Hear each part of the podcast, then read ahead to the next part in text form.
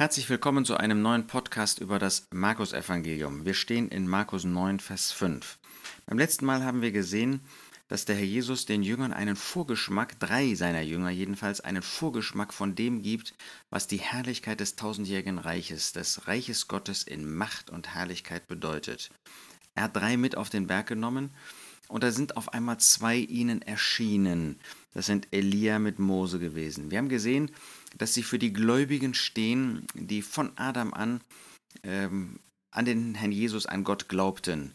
Und zwar bis zum Ende der christlichen Zeit. Solche, die durch den Tod gehen müssen oder mussten, wie Mose das war. Solche, die, wenn der Herr Jesus wiederkommen wird, nach 1. Thessalonicher 4, entrückt werden und nie durch den Tod gehen müssen. Auf dem Berg haben wir also jetzt vier, äh, drei Gruppen. Wir haben erstens den Herrn Jesus. Er ist immer der Mittelpunkt, er ist immer der Krönungspunkt. Er wird auch im tausendjährigen Reich der sein, um den sich alle scharen werden. Wir haben zweitens Mose und Elia. Sie sind ein Bild davon, ähm, dass Gläubige den Herrn Jesus umgeben werden, die dann verherrlicht sind. So wie Elia und Mose nicht einen äh, kränklichen Körper noch hatten, sondern einen Herrlichkeitsleib offensichtlich trugen, im Vorgriff auf das, was bei, dem, bei der ersten Auferstehung geschehen wird, dass wir verwandelt werden, die wir leben, und die, die durch den Tod gehen mussten, dass sie einen Auferstehungskörper von Gott bekommen werden. Und wir werden den Herrn Jesus umgeben ähm, in Herrlichkeit. Aber da gibt es noch eine dritte Gruppe, und das, von dieser Gruppe sprechen diese drei Jünger, Petrus, Jakobus und Johannes. Das ist dieser gläubige Überrest aus Israel der den Herrn Jesus umgeben wird. Und natürlich auch die vielen Nationen, die an den Herrn Jesus glauben werden. Sie alle werden den Herrn Jesus umgeben dort in dieser Zeit der Macht, der Herrlichkeit. Eine vierte Gruppe wird jetzt hier nicht erwähnt, die wurde aber am Ende von Kapitel 8 erwähnt, die heiligen Engel. Auch sie werden mit dem Herrn Jesus auf diese Erde kommen und werden den Herrn Jesus umgeben. Inwieweit sie gesehen werden können, äh, wissen wir nicht. Auf jeden Fall wird der Herr Jesus verherrlicht werden, 2. Thessalonicher 1, inmitten der Heiligen, sozusagen Mose und Elia, die ihn umgeben werden.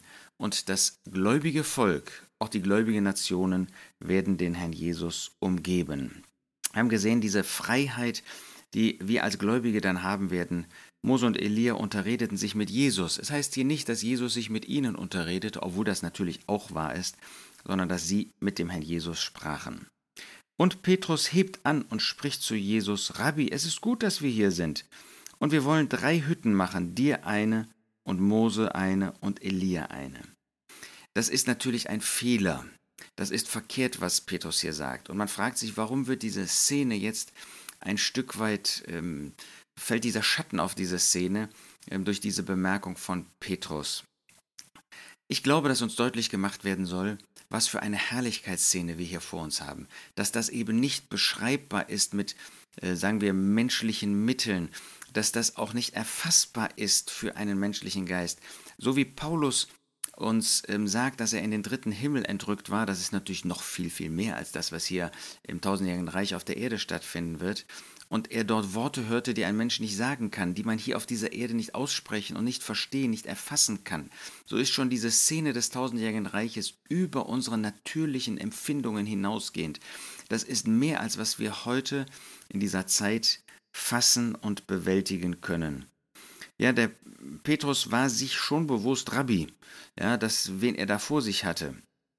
Und es ist interessant, dass dieser, Absch äh, dieser Vers eingeleitet wird mit einem Und. Nur Markus tut das, ähm, dass er von diesem Und spricht und sozusagen weitergeht in der Szene, dass er uns deutlich machen möchte, ähm, dass das jetzt nicht diese eigentliche Szene der Herrlichkeit ist, sondern dass das nochmal on top sozusagen obendrauf kommt.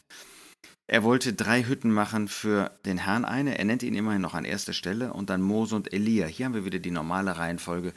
Die Juden haben Mose ähm, an, in höchster Stelle ähm, in Wertschätzung gehalten. Deshalb Mose jetzt hier vor Elia, nicht wie bei der vorherigen Aufzählung, wo der Prophet ähm, an erster Stelle steht, wie der Herr Jesus hier in diesem Evangelium auch als Prophet gezeigt wird.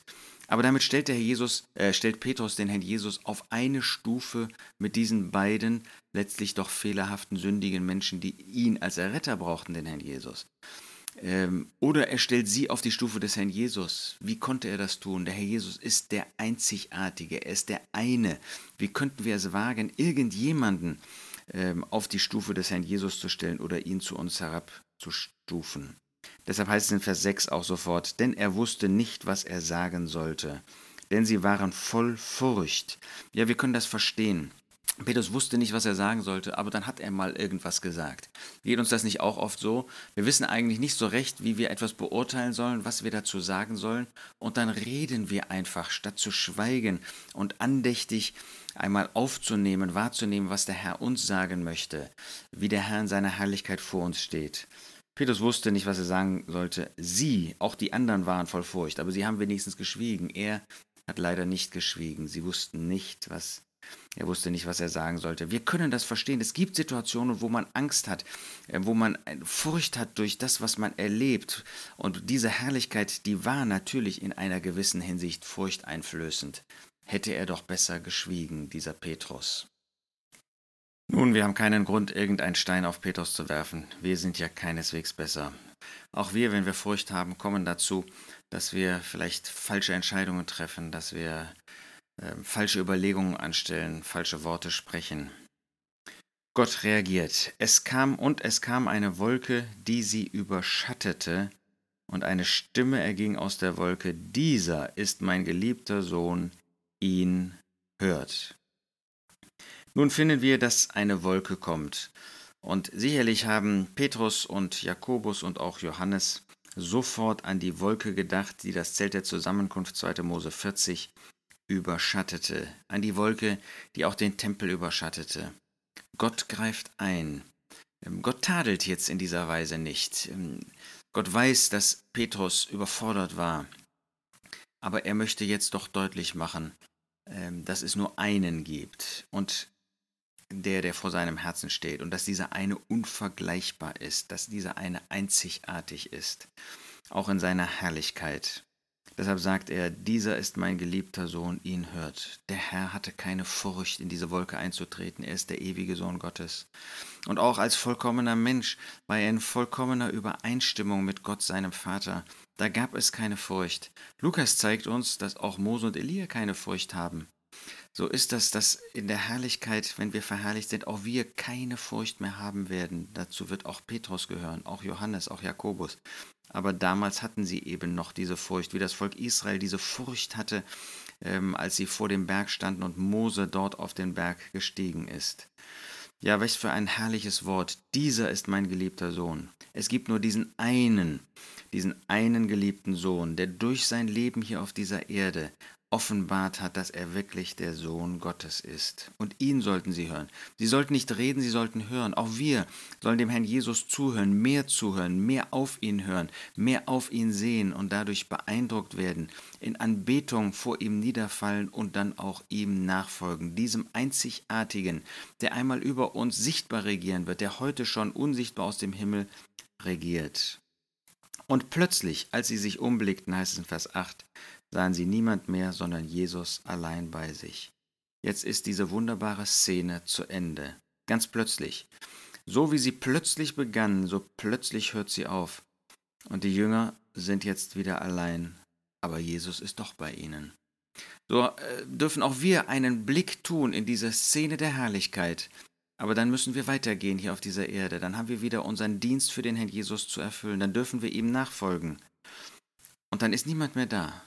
Doch Jesus. Jesus ist da. Die Herrlichkeit ist vorbei. Äh, dieser Eindruck, diese Herrlichkeit, die unsere Herzen immer wieder neu auch beeindrucken soll und darf. Aber einer bleibt, und das ist der Herr Jesus. Er damals als niedriger Mensch. Jetzt ist nichts mehr von der Herrlichkeit, äußerlichen Herrlichkeit zu sehen, aber die moralische Herrlichkeit, die war weiter vorhanden. Und Jesus war allein bei ihnen. Sahen sie niemand mehr, sondern Jesus allein, aber bei sich. Markus sagt das bei sich. Bei ihnen war er. So bleibt der Herr Jesus auch bei uns. Und wenn wir mit ihm gehen, er geht mit uns. Wenn wir auf ihn sehen, er sieht auf uns und er lässt uns nicht. Er gibt dir Kraft, er gibt dir Freude, ihm nachzufolgen. Tu das. Mit Freude, mit Dankbarkeit, mit Hingabe, in Gehorsam. Der Herr Jesus ist es wirklich wert.